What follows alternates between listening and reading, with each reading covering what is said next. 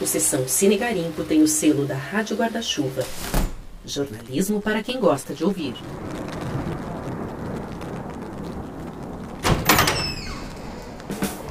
Hoje é o dia da famosa DR, gente. Vamos entrando. A gente vai discutir a relação com a série A Nova Vida de Toby. A Suzana já avisou que é uma DR em alto estilo. E depois você conta o que achou. Vamos entrando. Obrigada e boa sessão. Cinéfilo querido, acomode-se que a sessão já vai começar. Mas antes, alguns avisos importantes. Este é o Sessão Cine Garimpo, o podcast que te leva para pegar um cineminha. Como sempre, quem acompanha você é a jornalista Suzana Vidigal. Toda semana ela garimpa filmes e séries para fazer o que ela mais gosta, ver a vida com o cinema como pano de fundo. Mantenha seu celular sempre ligado para não perder nenhuma informação e se tiver mais alguém na sala, não se esqueça de usar o fone de ouvido. Se precisar interromper este episódio, é só dar uma pausa no seu tocador de áudio e continuar em seguida. Você pode escutá-lo quantas vezes quiser. É permitido seguir o podcast no seu tocador de áudio e ativar o sininho para não perder nenhum episódio. É permitido também fazer outras atividades enquanto você ouve este podcast. Ao escutar o episódio, você está automaticamente autorizado a compartilhá-lo e a recomendá-lo aos amigos. No caso de dúvidas ou sugestões, nossa Brigada de Cinéfilos estará à disposição para auxiliá-lo no arroba Cinegarimpo no Instagram e no site cinegarimpo.com.br. Bom garimpo e ótimo episódio a todos!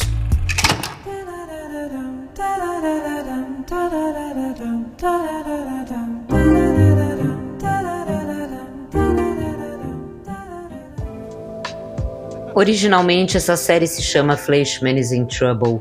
Se a gente traduzir ao pé da letra, não tem nada a ver com o título em português, A Nova Vida de Toby. É por aqui que a gente começa hoje, porque o título sempre entrega muito mais coisa do que parece. O nome original é bem mais bacana do que a tradução escolhida pela plataforma Star Plus. Traduzindo ao pé da letra, seria algo como Fleshman está em apuros. O sentido é esse mesmo, mas fica meio careta para uma série tão interessante. Outra sugestão seria Fleischman está ferrado, para não dizer outra coisa que você já entendeu. Essa dá uma dimensão bem mais real daquilo que o personagem vai enfrentar. Mas, como títulos e traduções não estão sob meu controle, o que me resta é provocar a reflexão com o que temos para hoje. E o assunto de hoje é para lá de batido e a gente já viu esse filme milhões de vezes. Crise dos 40 seguida de divórcio. Isso já foi contado e recontado infinitas vezes e é uma fonte inesgotável de narrativas. O desafio é contar essa mesma história de uma maneira original. Não restam dúvidas de que o ator Jesse Eisenberg está realmente ferrado na pele do Toby Fleischman, mas ele faz bonito aqui na série. Disso você pode ter certeza. Eu sou Susana Vidigal e te convido para me acompanhar nessa travessia. É assim que eu vejo o divórcio, como uma travessia. Algumas imagens passam pela minha cabeça quando eu penso nisso. Divorciar-se é como se sentir numa floresta escura, com ruídos desconhecidos e assustadores. Uma mata fechada. Aos poucos e dando tempo ao tempo, trabalhando os recursos internos que precisam ser ativados, porque eu já te aviso que não tem milagre. A gente avista uma clareira e lá a gente senta para observar. A próxima etapa, depois da observação, é perceber que uma trilha se forma a partir da clareira e que é possível sair de lá. A gente pega a trilha que vai se alargando para finalmente se transformar num caminho. Mas não termina aí. Uma vez no caminho, é preciso cruzar campos e colinas, subir montanhas e sobreviver aos abismos, para enfim se reconhecer novamente e seguir viagem. O fundamental nessa travessia é saber que uma vez caminhando é um caminho sem volta. Nunca mais seremos os mesmos depois dessa experiência. Nunca mais.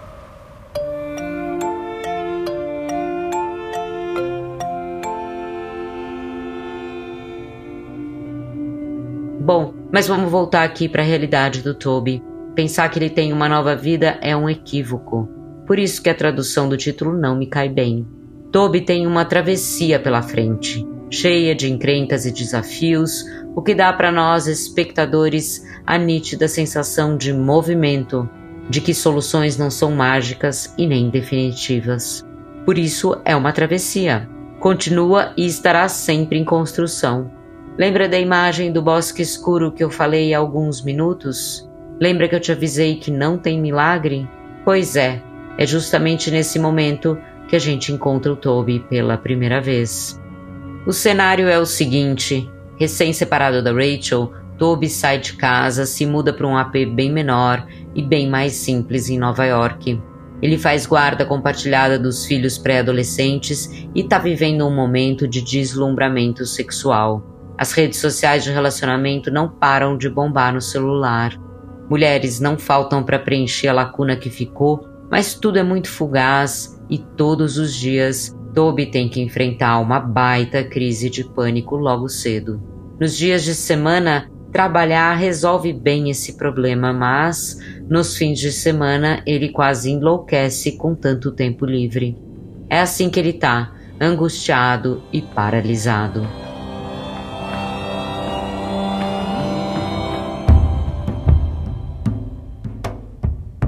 Até que algo acontece numa manhã e esse é o gatilho para nossa história.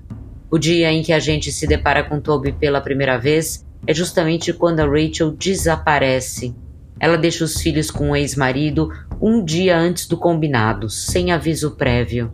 É verão, Nova York tá um forno, as crianças estão de férias e o Toby tem que trabalhar. Portanto, caos completo. Ela diz que vai pegá-los no dia seguinte, mas não aparece mais. E assim seguimos por algumas semanas, ou melhor, por oito episódios. Ah, inclusive, não é por acaso que os episódios começam e terminam com a imagem de ponta-cabeça. Essa é justamente a vida do Toby, de pernas pro ar. Toby was forced to ask the question that occurred to him nearly every few minutes since his separation How did I get here? Para guiar a gente nessa travessia, temos uma narradora nada convencional.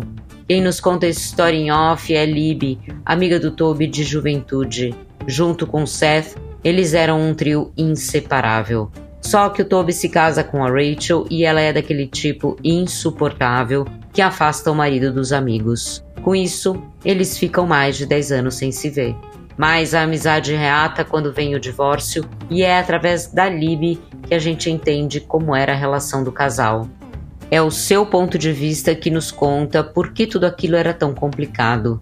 A maneira da Libby contar é bem especial e vai nos envolvendo com algumas pinceladas ácidas e outras bem divertidas. Vai recheando essa história com pitacos sobre a vida banal e desinteressante do subúrbio, sobre sua paixão secreta por Toby, sobre o seu casamento morno, sobre a hipocrisia dos ricaços de Manhattan, sobre a instabilidade emocional de Rachel. As pinceladas dão esse colorido extra para a visão macro que a Lib traz para gente sobre o comportamento humano, mais especificamente sobre essa meia-idade que se avizinha e que também é um caminho sem volta. Diante dela, há duas opções: ou aceitamos e nos reinventamos a cada etapa, ou arrastamos correntes e colocamos a culpa de tudo em outra pessoa. E se essa for a escolha, a vida pode ser um inferno para todo sempre.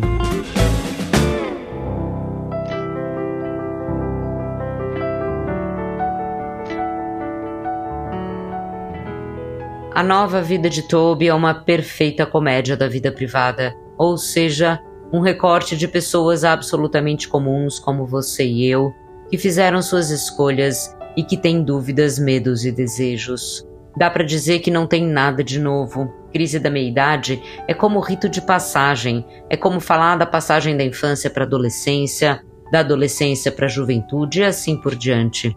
São fases emblemáticas da vida que acontecem inevitavelmente para todo mundo, só que diferente. E o diferente aqui acontece por vários motivos. Um eu já citei, que é a narração da Lib, que nem protagonista é, mas desempenha um papel fundamental de quem observa e põe os pingos nos is. O outro está na escolha dos atores. Jesse Eisenberg você conhece. é o cara do filme Facebook, quando a rede era novidade lá em 2010. Ele estrelou também em alguns filmes de Woody Allen, fazendo esse personagem que fala muito rápido, que tem um jeito todo particular de andar e de se comportar e que faz com que a gente se sinta um amigo na cena. Pelo menos é assim que eu me sinto. Para mim, o Eisenberg consegue ser casual diante das câmeras, o que faz com que fique ainda mais fácil se identificar com a realidade do personagem. Para acompanhar, Rachel é feita pela intensa e poderosa atriz Claire Danes. Me lembro dela em Homeland, a primeira série que eu maratonei na vida, e eu nunca me esqueci da sua capacidade de se mostrar fora do prumo. Essa é a Rachel, manipuladora e carente ao mesmo tempo. A princípio não parece um match perfeito, mas, acredite se quiser, o casal tem uma boa liga. I did not become a doctor to get rich, okay? I did it to live a meaningful life. Money doesn't buy you happiness. Oh, Toby, of course it does. What, are you crazy? E o passado desse casal chega pra gente através de flashbacks. A gente fica sabendo como os personagens se conheceram e como já não se reconhecem mais com o passar dos anos. As desconexões são muitas. Toby é médico e se sente realizado com a relação médico-paciente. Afinal de contas, sua profissão tem a nobreza de cuidar das pessoas. Mas para Rachel, o métier do marido não é suficiente. Ele não é ambicioso e não ganha o dinheiro que ela precisa para pertencer aos ricos de Manhattan. A Rachel quer morar num apartamento chique que custa uma fortuna, quer ter casa de veraneio, quer delegar a educação dos filhos para instituições que garantam um futuro bem-sucedido. O Toby, por outro lado, abre mão de tudo pelas crianças e sente falta dos amigos antigos. A Rachel mergulha 100% no trabalho, ganha dinheiro e acha que de fato a amizade é algo que se compra. Uso externo está sempre irritada dentro de casa e não tem tempo para a família.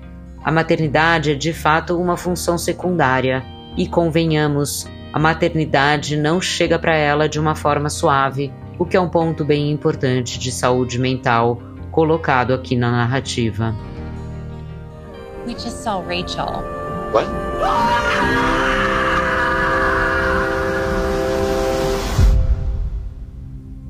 Tudo isso para dizer que, olhando as diferenças entre Toby e Rachel, vemos as semelhanças dos divórcios. São iguais, mas são diferentes. Divórcios são fontes inesgotáveis de histórias porque vão sempre acontecer. É só a gente pensar em algumas produções recentes que trazem essa questão. História de um casamento do diretor Noah Baumbach e a série Cenas de um Casamento de Hagai Levi são ótimos exemplos. Mas, para mim, a DR perfeita tá na trilogia Antes do Amanhecer, Antes do Pôr do Sol e Antes da Meia-Noite, do diretor americano Richard Linklater. Não há nada melhor e mais real do que aqueles diálogos. É imbatível. This is a story about everything. It's about life and marriage and how young love can become old resentment and money. Dito isso, dá para concluir que a série é sobre a crise da meia-idade e todas as encrencas que vêm com ela. Por isso é tão universal. Pode até ser, mas a Libby, que faz o papel de uma escritora desempregada nesse momento da narrativa, nos empresta o seu olhar de contadora de histórias, e ela tem uma definição bem melhor. Segundo ela, é uma história sobre casamento, dinheiro, insatisfação e antigas amizades, e como tudo isso se junta na meia-idade e te faz infeliz no momento em que você deveria justamente sentir-se estável. Parece perfeito, né? Ela narra como observadora, mas também fala da sua própria trajetória na vida pessoal, profissional e no casamento. Ela traz o ponto de vista de Toby de toda a crise e a gente entende como ele se sente como homem, pai e profissional, como ele vê as crianças que sofrem e amadurecem. E mais para frente a gente entende também o que de fato aconteceu com a Rachel, o porquê daquele sumiço. E vamos compondo esse quebra-cabeça de sentimentos culpas e acusações, frustrações e expectativas para montar esse mosaico da vida em que uma escolha limita a outra e a outra e a outra. Perceber a passagem do tempo e o estreitamento das possibilidades é uma tendência natural. O que seria de mim hoje se eu tivesse feito outras escolhas? Duvido que você nunca tenha feito essa pergunta. Outra linha de pensamento, segundo a Lib, seria aprender a fazer o jogo do contente e se sentir satisfeita por ser amada. Para que, que a gente precisa de desejos pessoais se alguém gosta de nós como nós somos? Mas a Lib também pondera aqui. Se conformar com isso também leva ao silêncio, que por sua vez leva à inquietude. Que quebra-cabeça difícil, meu Deus. O pulo do gato seria conseguir vivenciar o que se tem no momento presente sem se punir pelas escolhas já feitas.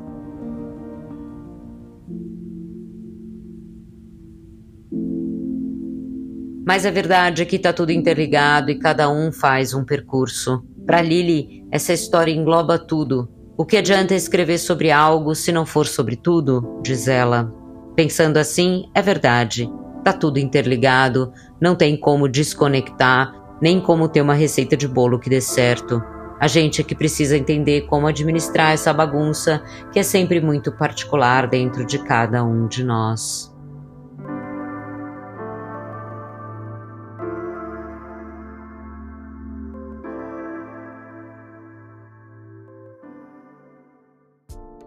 Agora que os acordos preliminares foram feitos, que as crianças se adaptaram à nova dinâmica e que foi possível se reconhecer novamente, agora sim é uma nova vida e o título se encaixa direitinho.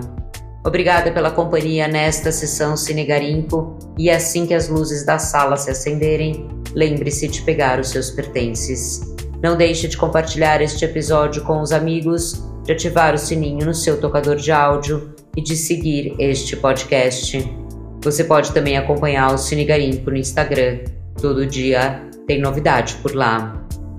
Aproveito para indicar o podcast Pauta Pública, que também tem o selo da Rádio Guarda-Chuva. O Pauta Pública é uma agência de jornalismo investigativo Garimpa por lá, porque os episódios trazem histórias importantes, de interesse público e muitas reflexões para a gente entender melhor esse mundo que está tão complexo. Eu sou Suzana Vidigal, responsável pela concepção, curadoria, roteiro, apresentação e publicação deste podcast. O Sessão Cine Garimpo conta com o apoio do Café Quintas da Serra e tem o selo da Rádio Guarda-Chuva. Este episódio tem edição e sonorização de João Vitor Coura. Bom garimpo e até a próxima sessão.